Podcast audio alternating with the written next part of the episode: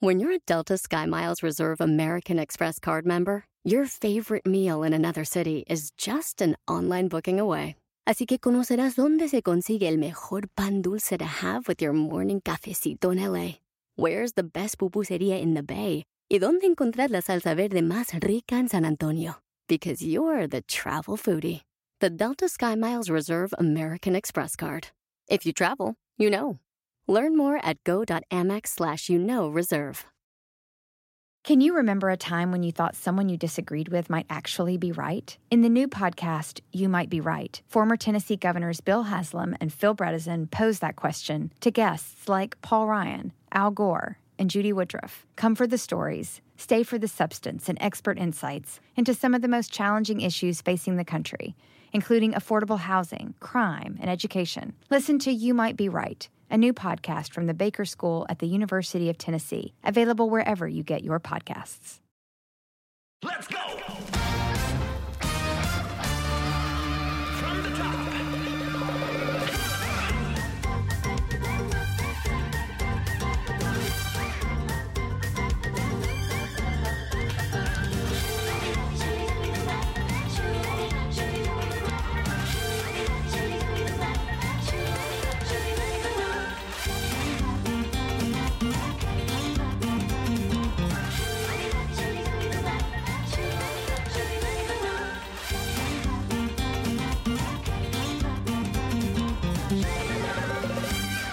Cuando pienso en la palabra erotismo me viene a la cabeza el término pasión sexual, un festín de emociones y una conexión entre nuestro cuerpo y nuestros sentidos. Pero es mucho más que eso, es disfrutar de nosotros, de la sexualidad, de entender cómo podemos sentir placer y conectar con nuestras sensaciones. Sé que el erotismo implica imaginación, seducción y atracción, palabras con las que a veces nos peleamos o son censuradas por la sociedad. En fin, creo que una parte del erotismo está en nuestras cabezas. Y como quiero hacerle un homenaje a mi cerebro que busca sensaciones placenteras todo el tiempo, creo que el mejor camino para lograrlo es inscribirme a un buen taller de erótica femenina.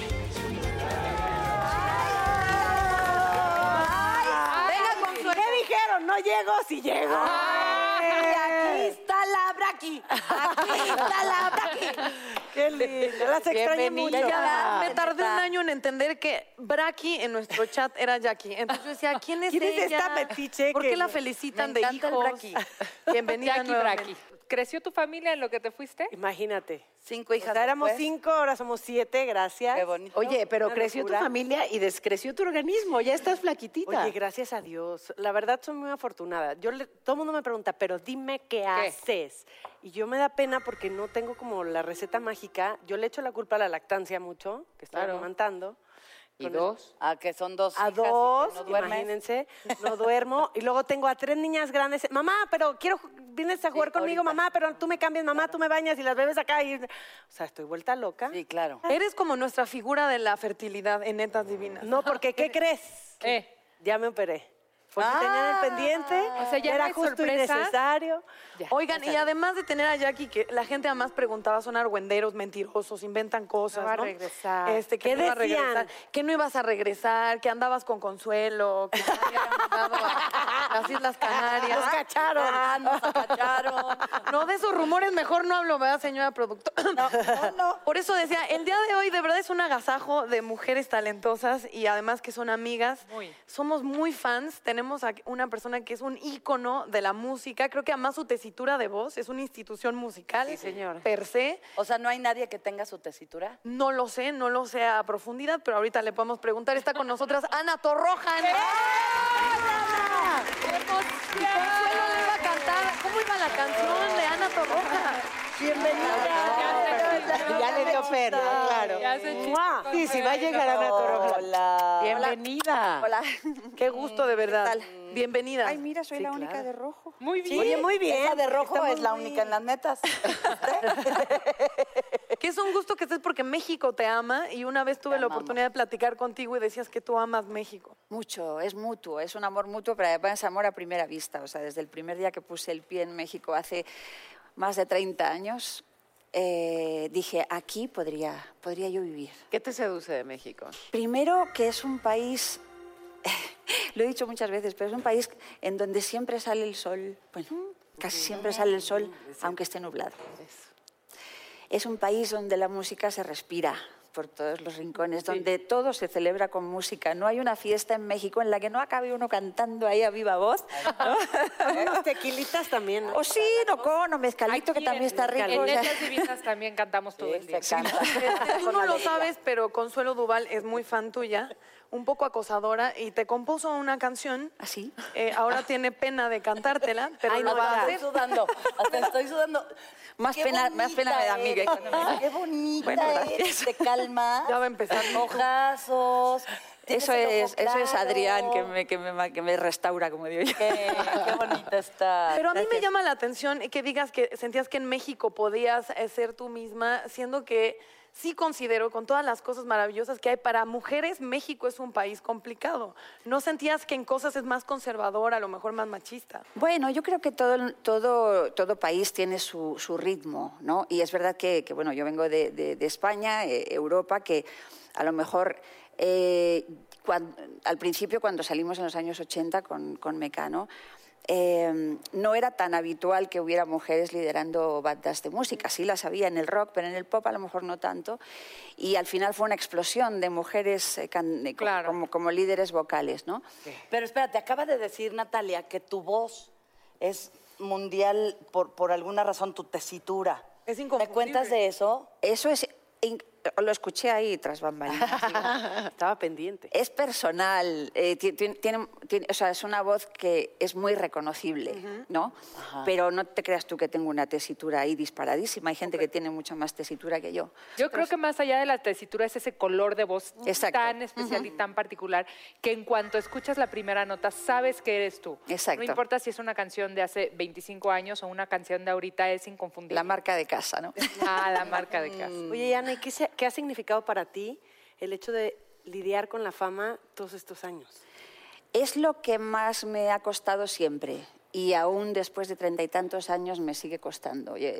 Me, sobre todo cuando estoy en esa parte de Ana persona y no artista, cuando Claro. estoy en el mood de- o en el momento Que artista. hasta a ti entonces- se te olvida que eres Ana, ¿no? Sí, exacto.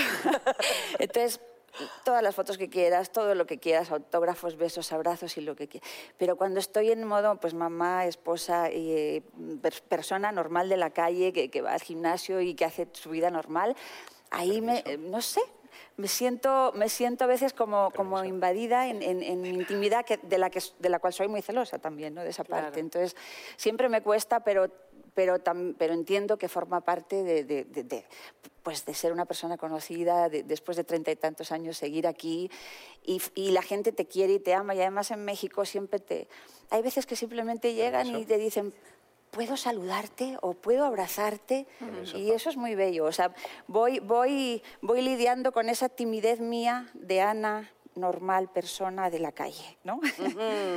¿Y A mí quién, me- qué- quién es? o sea, a mí sí, como fan tuya que te veo en el escenario, que, o sea, tu peinado, todo eso, esa mujer que está en casa, que es mamá, que va al súper, ¿cómo es, no? Porque eso yo creo que también ha de ser una cosa increíble ver ese otro lado que no conocemos. Pues Gracias, Ro. soy bastante eh, transparente en general, pero sí que es verdad que cuando soy ama de casa, pues obviamente no voy así de, de- de mona por la calle. Ah, no, ah, ¿no despiertas así? No. Que va, que va. De hecho, no me maquillo prácticamente nunca, ¿no? Me doy un poquito de así de rímel para que el ojo se vea y ya.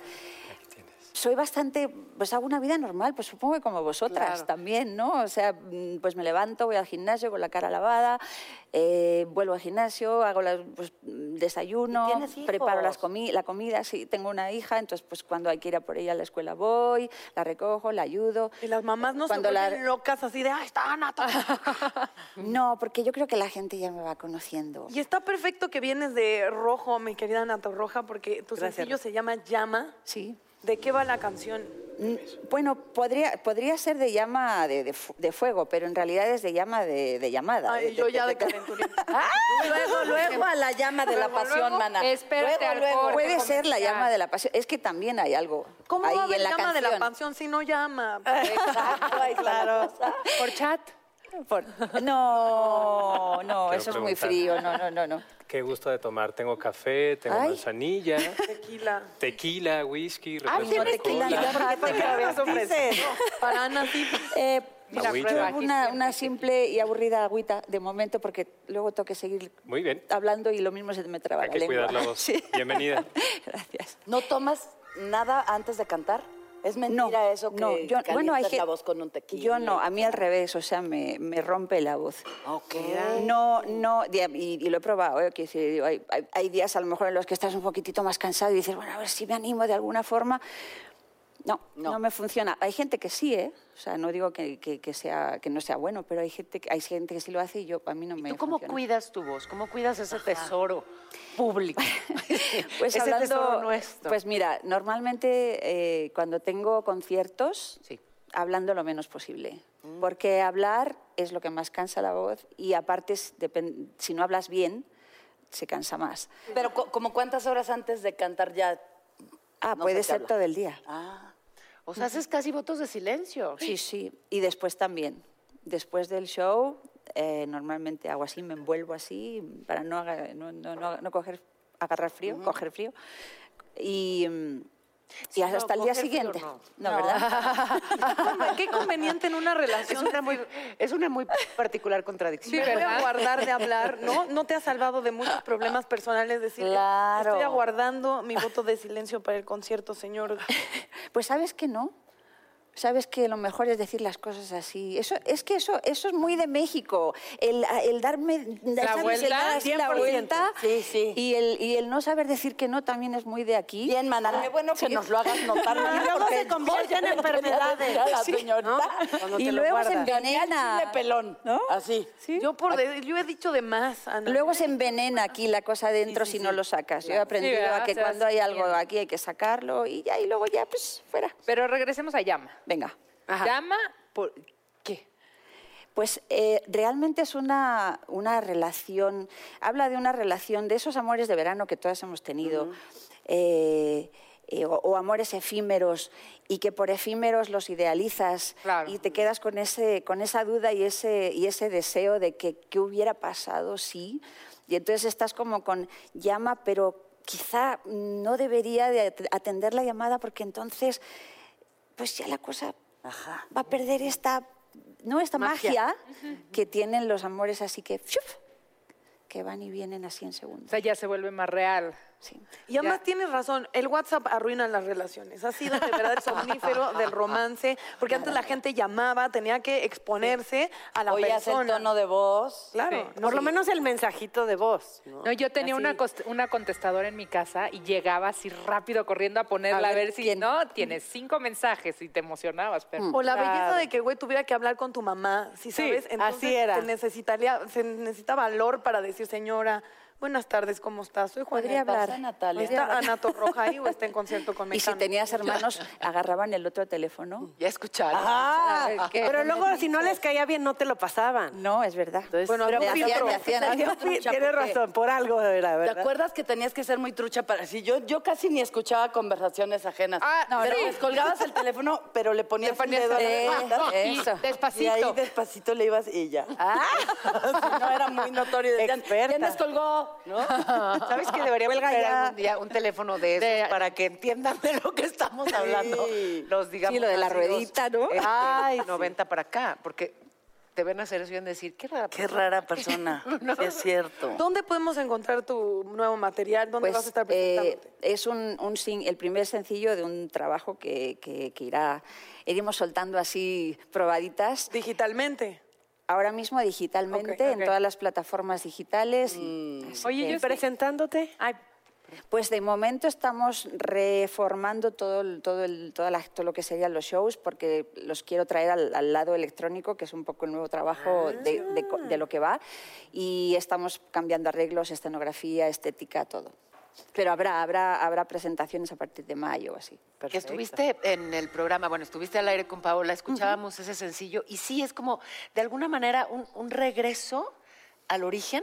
Musicalmente me pareció que tiene algo de... Sí, es, es una vuelta al origen eh, renovada, es una vuelta al, al lugar donde yo me siento más cómoda, que es el, el pop electrónico. de la mano de gente muy, muy joven, de gente de veintitantos años, muy talentosos. Tráetelos, ¿no? ¿Eh? Yo me los... la- a- a- alguno viene por aquí de vez en cuando, pero cuando venga, cuando venga os llamo. Yo sé que Llama, tenemos, llama. tenemos que ir a un corte rápido, pero quiero preguntarte algo que no se me puede ir. Este, en cuanto al cambio de la música ahora que se digitalizó eh, en la industria, ¿qué, qué piensas tú? ¿Favorece, desfavorece? Yo creo que siempre que se haga de una manera... eh, eh, o sea, ahora hay muchas formas de escuchar música, ¿vale? Las puedes es- simplemente escuchar sin comprar o las puedes descargar eh, pagando. Yo creo que siempre que se haga de, esas, de esa manera es, es perfecto, es otra forma Claro. de escuchar música. También es una forma mucho más práctica hoy en día, porque antes traías el vinilo, lo tenías que solo lo podías poner en tu casa. ¿no? Claro.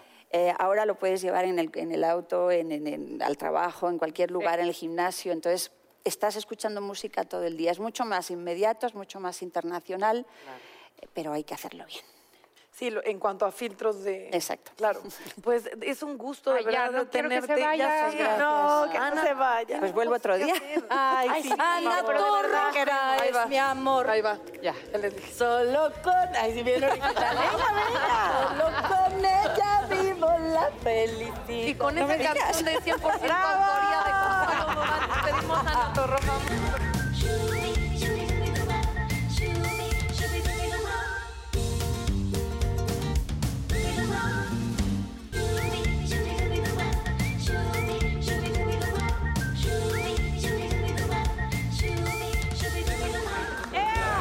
¡Eh! ¡Qué netas, qué netas, qué netas divinas! Oye, estuvo como rockero, ¿no? Sí, oye, metálica. Consuelo Jagger. Bueno, Jagger. Hoy vamos a hablar de... Por fin. De erotismo, por fin, muchachos. ¿Cómo me hace ilusión esto que está a punto de ocurrir? A mí también. A ver, la verdad es que me, no solo me emociona, sino que me conmueve lo que ha dicho Natalia Telles en este lugar sobre su hermana. Que hable con ella, no solo, por supuesto, con amor, sino con tanta admiración. Me ha hecho indirectamente admirarla. Me muero por conocerla, me muero por escucharla y va a ocurrir, ¿verdad? Y luego Ya. tienes que traer a tu papá. No, mi papá no, porque luego no se quiere ir nunca.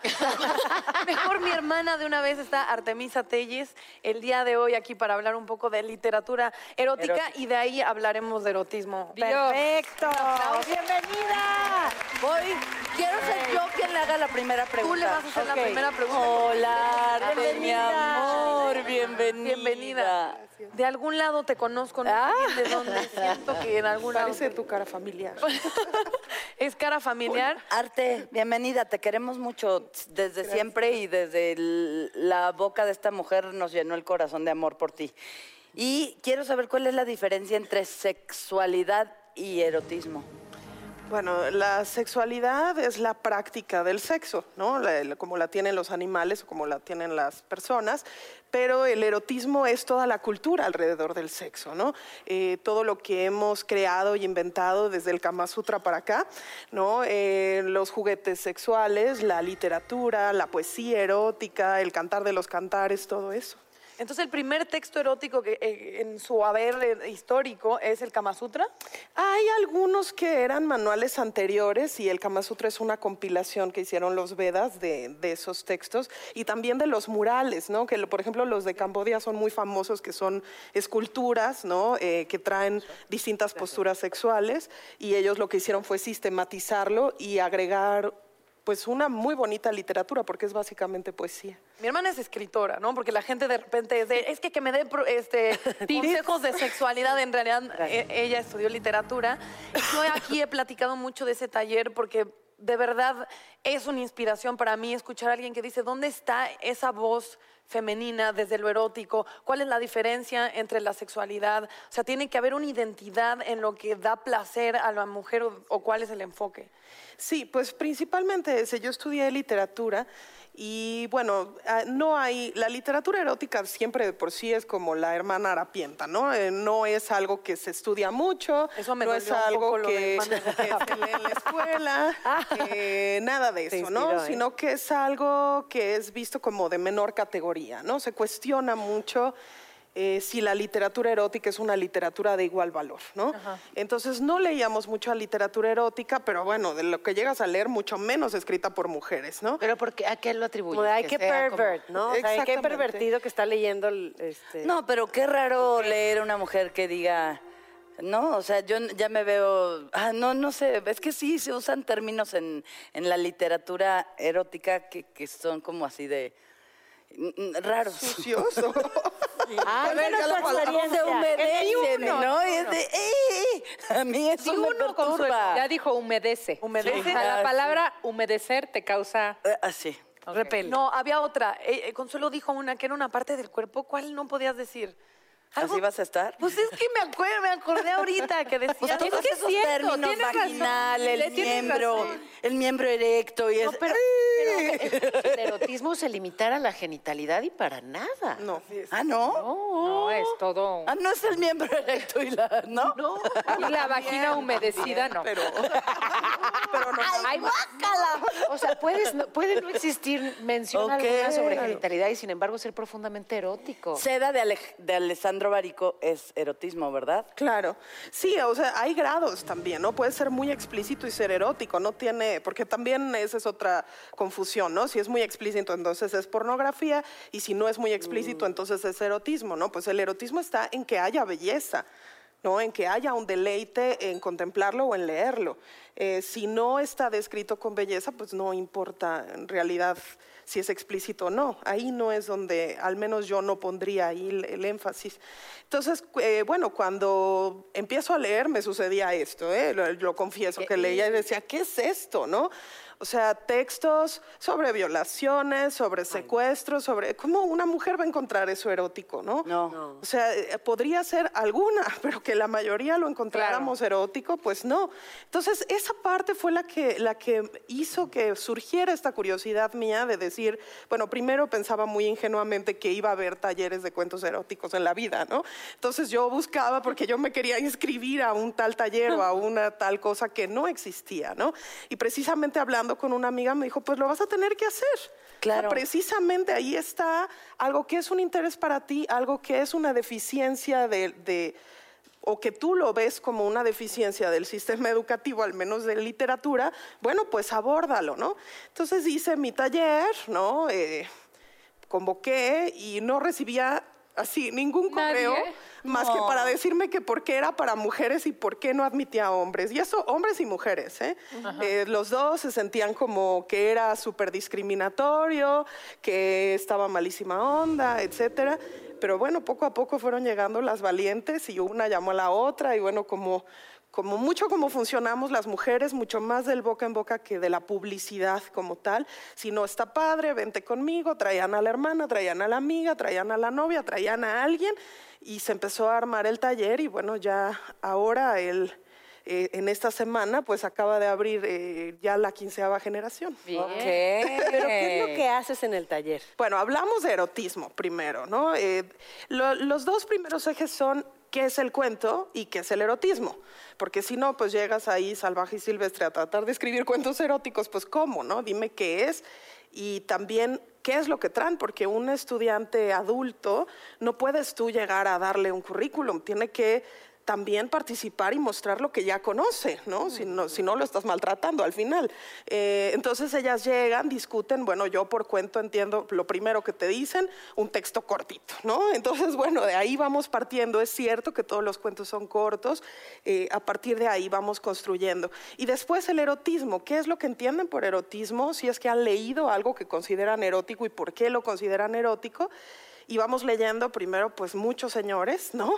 y, y vamos haciendo crítica de eso y después leemos muchas mujeres y vamos haciendo crítica de eso y al mismo tiempo escritura de eso. Y la crítica va de Pues de, de lo que nos agrada y no, ¿no? Es- o sea, ha- hay veces que eh, les llevo los textos, por ejemplo, ese no lo hago todos los años, ningún ejercicio lo hago todos los años, porque sería muy aburrido para mí, pero eh, bueno, muestro algunos textos eróticos y son ellas las que dicen si los escribieron hombres o mujeres, ¿no? Y ahí también vamos viendo este prejuicio, ¿no? Ah, pues es muy explícito, lo escribió un hombre. Y no. Pues no, pues no. Y, y luego leen Pequeña Rosa, Rosa Pequeña, y dicen, eso lo escribió una mujer. No, querida. No. Pero sí hay, sí hay rasgos, digamos, que en términos generales a ti te permiten identificar eh, un cuento erótico escrito por un hombre y por una mujer. ¿Cuáles serían, digamos, esas diferencias? Sí, eh, creo que algo que es un importante dentro de la literatura de mujeres es el placer femenino, la manera en la que el placer femenino es mostrado y también el cuerpo, ¿no? Eso no quiere decir, hay, hay textos eróticos hermosísimos, también escritos por varones, pero bueno, por supuesto que el habitar el cuerpo femenino tiene toda una serie de códigos que se arrojan al texto, ¿no? O sea, ¿dónde están los centros de placer? ¿Cómo se experimenta y cómo se manifiesta? Porque la literatura lo que hace es eso, o sea, la literatura es un artificio en el que hablas de cosas que... eh, que no pueden ser dichas. ¿no? La- explicar un orgasmo, explicar un enamoramiento, explicar una mirada, pues es imposible. Sí, es muy difícil. No hay palabras ¿Cómo para hacer eso. explicas, ¿Cómo explicas un enamoramiento? Así no? es. Porque con sensaciones, porque el, el enamoramiento lo sientes físicamente, el Exacto. orgasmo también. Así es. Es difícil ponerle palabras, ¿no? Exacto. Sí, le pones. Ay. Ay, esos son sonidos, Uh. son sonidos. Sí, exactamente. Pero son si pudieras onomatopeya, ¿no? recomendar un libro, ¿cuál sería tu favorito y que nos diga, este lo tienen que leer? Yo Eh, nunca en mi vida he leído algo así, entonces No. la verdad me, me interesaría. Bueno, pues sé, eh, de Clarice Lispector tiene varios libros, pero uno es el libro de los placeres, ¿no?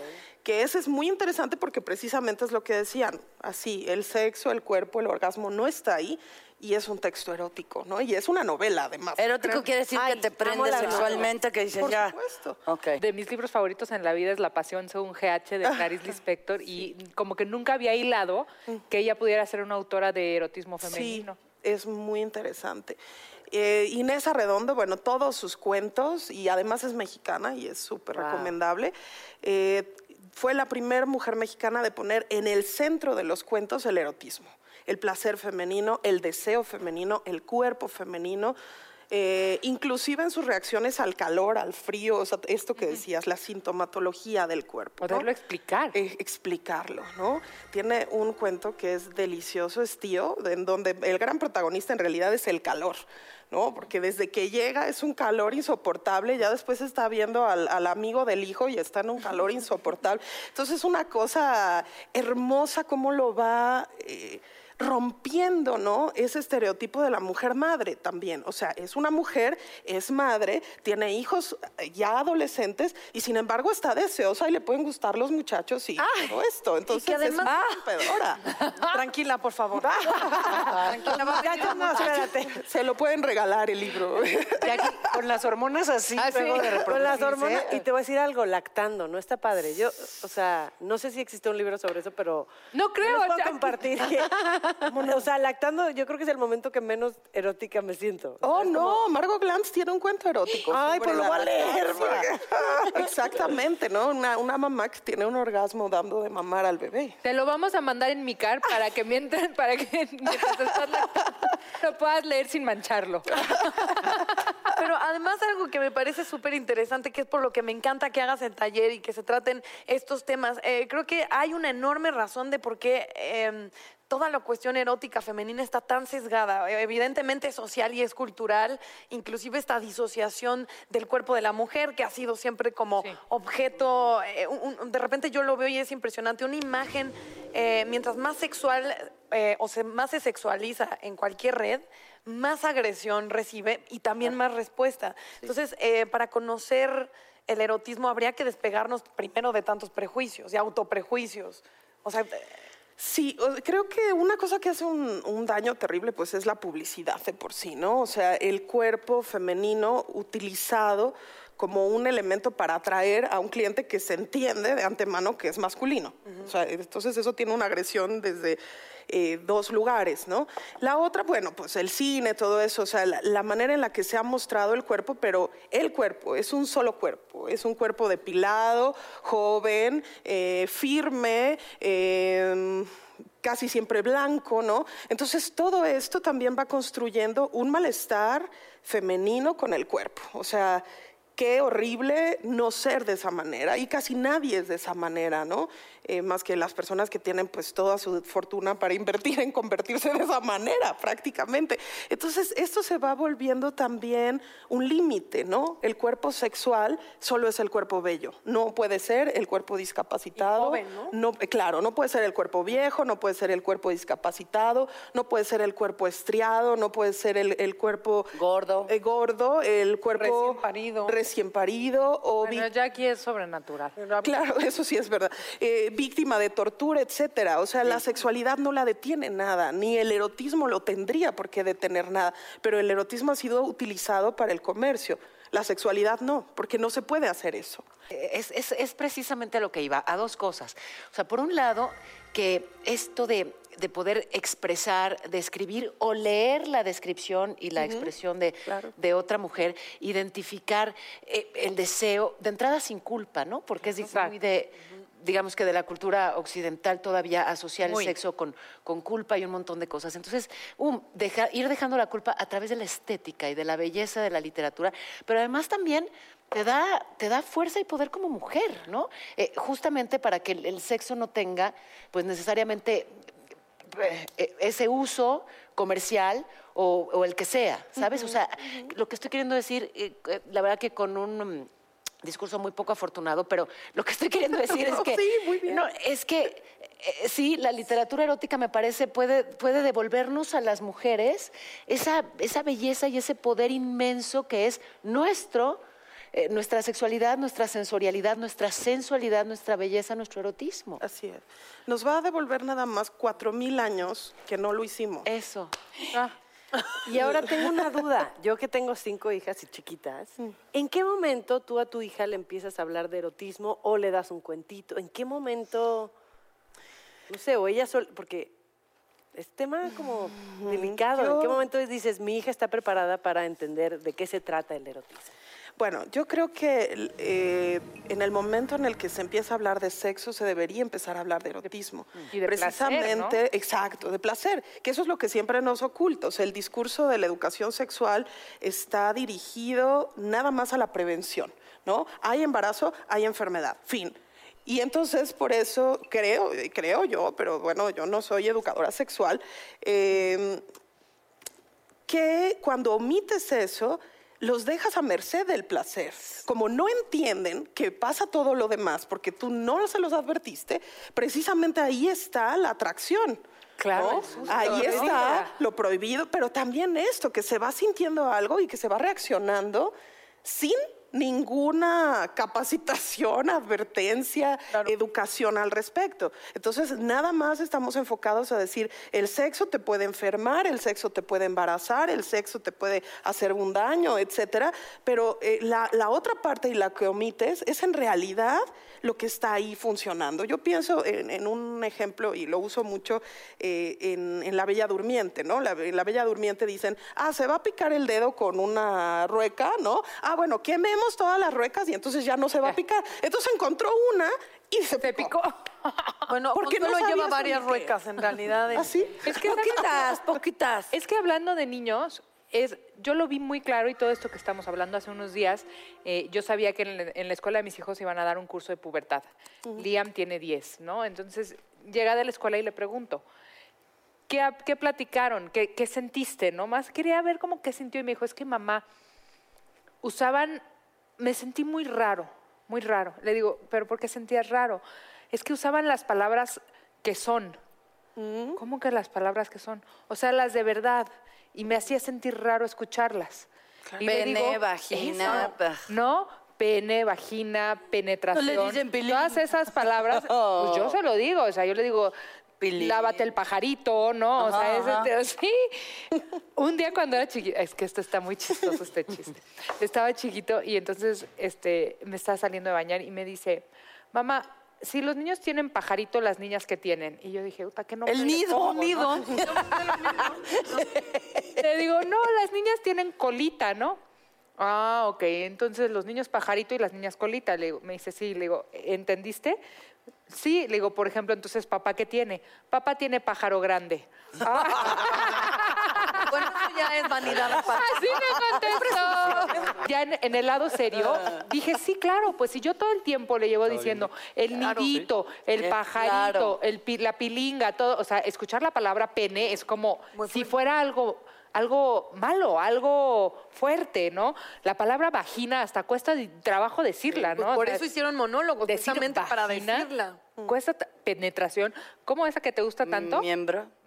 ¿Cuál, ¿Cuál de todos? Pero es que A empieza... clítoris. O sea, ¿quién dice pezón? Arte desde niños estamos poniéndole como una connotación negativa al el simple nombre. A los Así es. juguetes. O sea, La cuestión a la anatomía. juguetes- O sea, desde- te- los muñecos tienen ojos, tienen orejas, tienen pelo. ah, lo único que no tienen es eso. Y también hay una especie de censura que se vuelve fijación. O sea, ¿por qué es necesario que las mujeres hablemos de sexo? Porque no se nos ha sido permitido hablar de sexo, mucho menos de placer sexual. O sea, se puede decir, ay, tengo un marido que siempre quiere tener mucho sexo, qué lata o qué bueno. Pero más allá, yo cuánto sexo quiero tener, si me parece bueno tener sexo con mi marido que tiene un pajarote o lo que sea.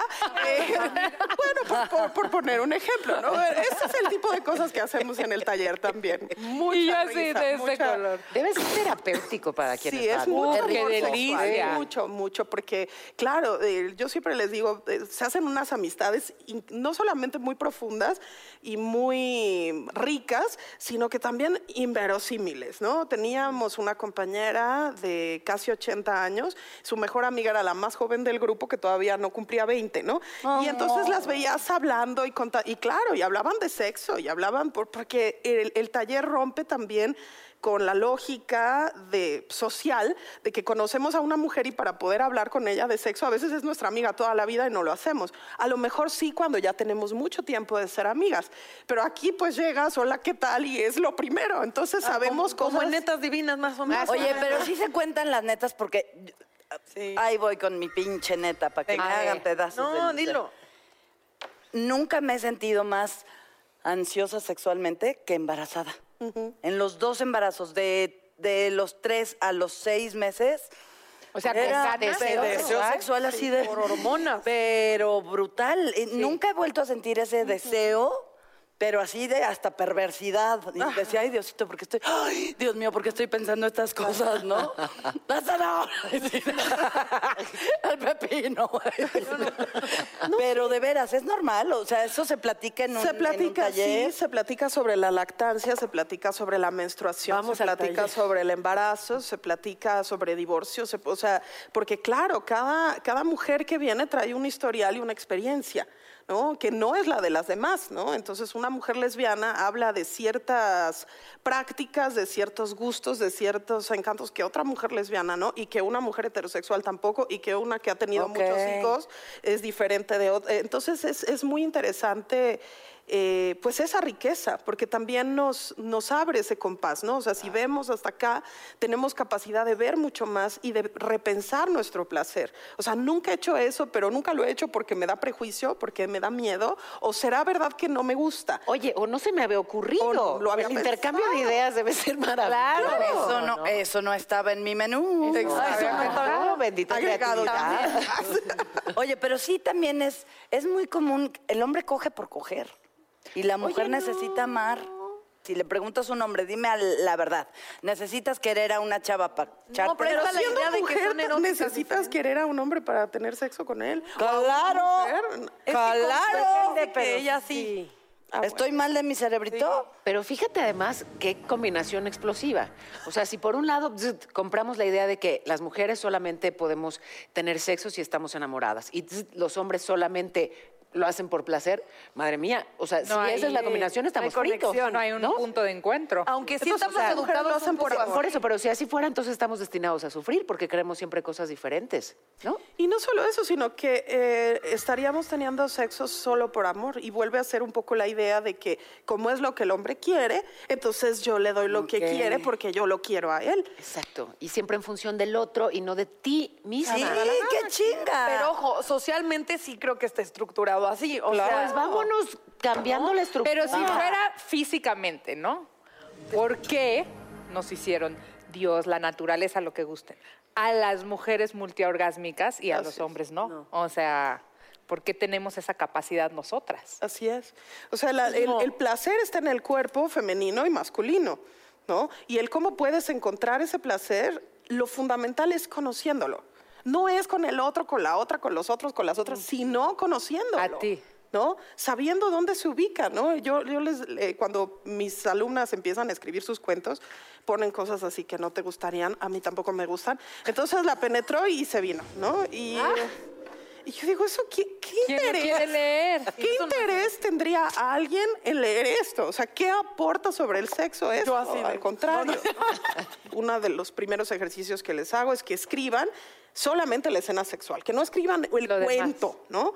Porque si no, escriben y entonces se conocieron y fueron y vinieron y en el restaurante sirvieron caracoles y cuando llegaron, al día siguiente fueron, dices, bueno, y entonces, ¿no? Todo lo bueno. Claro, pero es que eso también nos lo enseñó el cine, la televisión, lo que se edita. Claro. ¿No? Se besan y al día siguiente. Solo se ven los pétalos, después el beso y vaya. Ya. Ya no está. No está. ¿Cuál sería un buen acercamiento eh, para niñas? Eh, Hablas literal que, que en cuestión de educación sexual, que sí se ha intentado implementar, considero, en las escuelas un poco, incluir el erotismo. eh, Incluir el placer. Sexual. Eh, el erotismo como tal no, porque el erotismo pues es toda una cultura alrededor y sería imposible dar esos cursos, ¿no? Eh, bueno, sobre todo eh, afirmo y aclaro que mis cursos son para adultas, ¿no? Pero independientemente yo sí creo que se debiera incluir, porque precisamente la ignorancia es lo que mueve a la gente a hacer cosas que no quiere. O sea, sí quieren tener sexo, pero no lo saben. Y los papás actúan de la misma manera, ¿no? Si yo la espanto al escuincle diciendo que gonorrea y No se y no sé qué, no lo va a hacer, sí lo va a hacer. Claro. Porque tú le ocultaste lo principal, que la gente tiene sexo por placer y nunca se lo dijiste. Entonces va totalmente desarmado, totalmente a merced de la pasión. Y que algo como súper personal. Yo recuerdo, lo conté aquí, nos moríamos de la risa, también se lo conté a mi hermana, que fui a la playa y una amiga maravillosa me llevó a la cueva del chacal. Entonces eran puros güeyes que bailaban vestidos de bomberos y así. Y la verdad es que la mayor parte de las chavas, yo las veía es divertidísimo. Entonces habían eh, chacadólares y tú pagabas porque te bailaran y O era de cuál te es tu fantasía? Lo que quieras, Consuelo. Ah, lo que ¿sí? quieras. Ándale, Sí, pásale te voy el a dato. llevar. Y la verdad es que la, ma- o sea, yo me la pasé increíble. Supongo que habrá, por ejemplo, mi amiga estaba feliz, se gastó todos los, Los que yo ¿Tus pagué. ahorros? Pero la mayor parte de las chavas estaban muertas de la risa. O sea, yo no le vi lo, o sea, era muy Lo divertido. sexoso, era pero como- lo sexoso que ves en un table de hombres que está, o sea, realmente están viendo a la vieja y es. están prendidos. Yo no vi eso en la Bueno, vete a saber qué tanto la risa era como entre nerviosa, Puede ¿no? ser. Queda bien. Coquetona. No, es que esos chacales en sí daban risa un poco. O sea, ah, mí- bueno, pues también si los chacales... O sea que No, no, no. sí, sí, aportan. hay unos que dan risa, otros que dan ternura.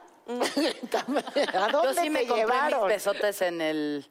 Dos besotes cuando fui al... ¿En el qué? En el Chippendale. Ah, Y ve- así, y luego llegaba el chavo y te agarraba. y- Pero no, no, nunca te metía la lengua. Y yo así nada más con hacía lengua de cuenta. novela, Pero Ajá. ni aún si pagabas más, no te besaba con, ¿no? No, Porque ninguno. es que hay... Ah, una amiga me decía, a mí sí me metió la lengua y yo ay, me sentía horrible. Porque a mí no, le di asco, ¿o qué? Pero también es eso. a- Ahí hay una diferencia. O sea, no sé qué tanto pagaría, no lo, no lo sé, lo ignoro. Pero un hombre por un beso, Es ¿no? que justo por es eso me llamó la atención. eh, el baile sobre las piernas o la, no sé. Creo que Dilo, también dilo, arte, las chichis en la cara. O las nalgas, es que yo estaba pensando al revés. Pero sí las nalgas. Eh, y que también el erotismo femenino está muy permeado por una visión del erotismo masculino. Era lo y, que, y que eso también es algo padre que se va trabajando, o sea, que te vas dando cuenta que eh, no funcionamos igual. Eso no quiere decir que no te gustan los cuerpos de los hombres, bueno, a mí no, pero hay gente a la que sí, ¿no? Pero eh, que no lo disfrutes ver, que no lo dis- pero no de la misma manera. O sea, el baile erótico es algo que sí está... Bueno, desde la, desde la Biblia Muy, de- muy instituido, masculino. muy masculino. Sí, que, que era lo que yo te iba a decir. Sí, que te besen, que rico. Que me baile un bombero a mí, porque lo mismo, no habrá a lo mejor ya aquí. Ya le vi que le brilló el ojo y le encanta. Los Pero bomberos en particular. a mí no, o los uniformados. Pero, pero no bombero, policía. Policía. ¿Por qué policía? Pues eso me contaste. Con esa fuerte declaración. No es cierto, no es cierto. Lo, lo que ocurre en el camerino se queda en el camerino. ¡Oh, no! Vamos a un corte comercial y regresamos. Ahora. Respeta, Consuelo, porque ya te di la mano. muy larga. Vamos, por favor.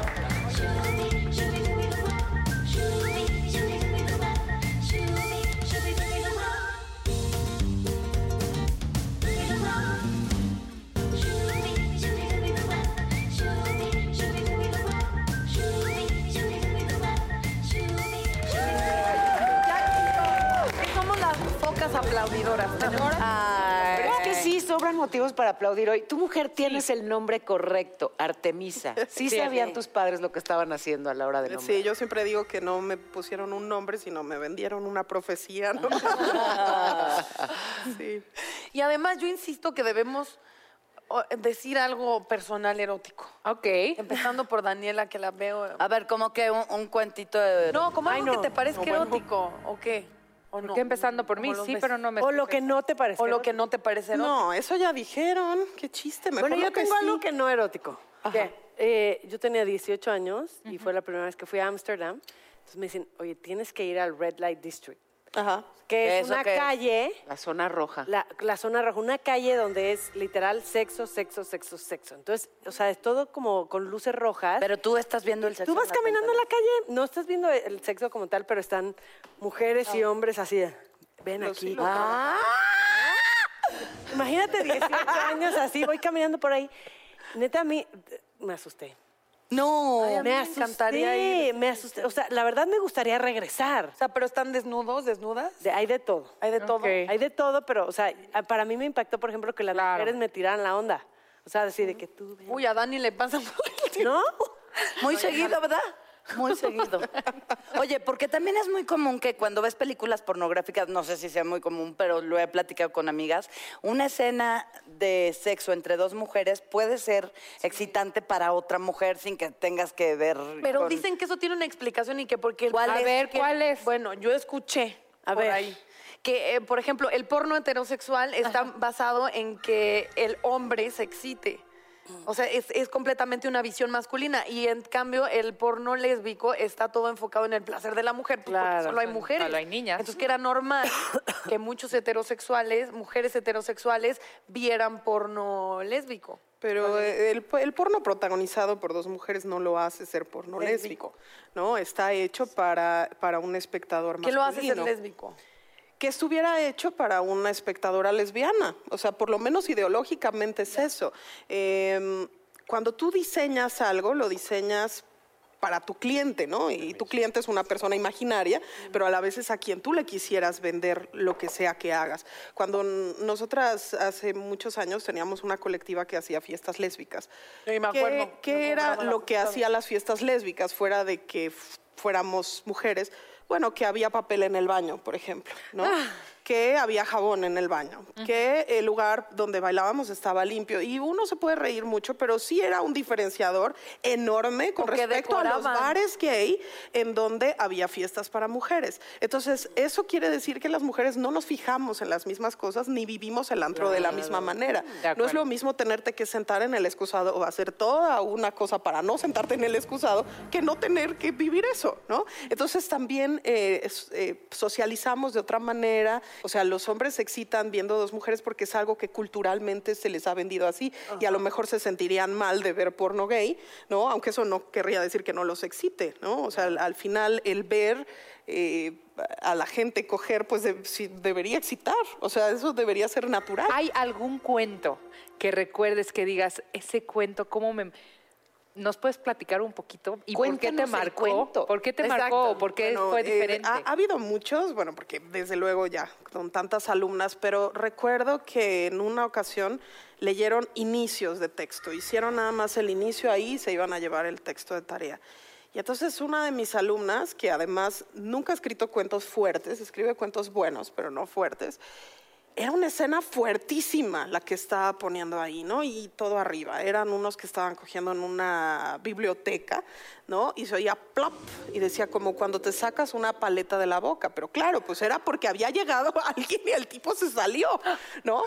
Era fuertísima la escena, muy bien construida, muy todo, pero le dije, no la vas a poder sostener, ¿eh? O sea, yo de verdad quiero venir la próxima semana Para a ver que ese cuento no se te caiga, porque con esa entrada, pues ya qué más. Con el plop. Lo hizo súper bien. Se llama La vida sexual de los conejos eh, y lo publicamos en la antología, porque el, el- el taller ha tenido tres antologías en donde se puede leer lo mejor de la producción de, de mis alumnas, de las generaciones, bueno, de todas las generaciones menos las últimas dos, ¿no? Oye, pero además, eh, qué bonita manera de promover la lectura y eh, que la gente acuda a las bibliotecas. Sí. También. No, me refiero por ese cuento donde pueden ocurrir esas cosas Ya, diario entre libros. ¿Sabes qué? Voy a ir a la biblioteca. Y Paola y yo así de, A ay, qué que me hagan casualidad. plop. en la- Yo quiero que me hagan No, plop. con solo esperando el sonido para ver si sí entra o si no entra. La tarjeta de cliente frecuente. Oigan, yo nada más, hoy es un día muy especial para Sí, mí. es, Ay, ay, para de verdad, muy todas. especial. De verdad lo es y yo por eso la presumo tanto porque me parece, sí, y una manera de empoderar también sería la lectura y, y también generar y gestionar, ¿no? Esa identidad femenina, también, escribir. escribir. Entonces, te agradezco tanto. que- Hermana de Natalia, hermana de Te todas. queremos, bienvenida siempre. Muchas gracias. Oye, entonces que ya, ya nos vamos. Ya nos vamos, Ay, qué triste. Yo pensé que nada más estabas agradeciendo el... No, ¿Verdad que tú no. también estás muy orgullosa de tu hermana? Es así, sí, claro. Dinos algo hermoso, orgullosa. porque ella se desvive y ahora te toca a ti. Ay, qué vergüenza. Te toca a ti decirnos de la... Pues es, es la mejor hermana, siempre es, es cariñosa, es simpática y a- algo que es muy bueno es que cuando éramos niñas yo siempre era muy trágica, ¿no? Y entonces mi hermana no se tomaba nada en serio. Entonces eso fue un gran aprendizaje para mí, ¿no? A mí me mandaban castigada y no solamente iba castigada, sino que iba para siempre drama, claro. reflexiva, dolida, azotada. Y mi hermana... la- la- un día la castigó mi mamá y pasé y estaba comiendo un plátano en calzones así, le valía madres. Qué bonita imagen. Sí, y tenía como cuatro años o cinco y bueno, ¿por qué no? Pues si estoy castigada, pues también puedo estarme comiendo un plátano Claro. y a toda madre, ¿no? Entonces, eh, eso ha sido siempre como algo muy valioso. Creo que somos muy complementarias y me ayudó mucho a... a romper esa cosa que tenía casi como de hija única, porque yo le llevo cinco años y entonces, claro, cuando convives con puros adultos te haces un poco más Sí. serio, más formal, todo esto, pero, pero bueno, ella vino totalmente a romper mi formalidad y sigue siempre rompiendo mi formalidad, cosa que le agradezco eh, con todo el corazón. Te amo, Artemisa. Muchas gracias, doctora. Gracias. Palabras.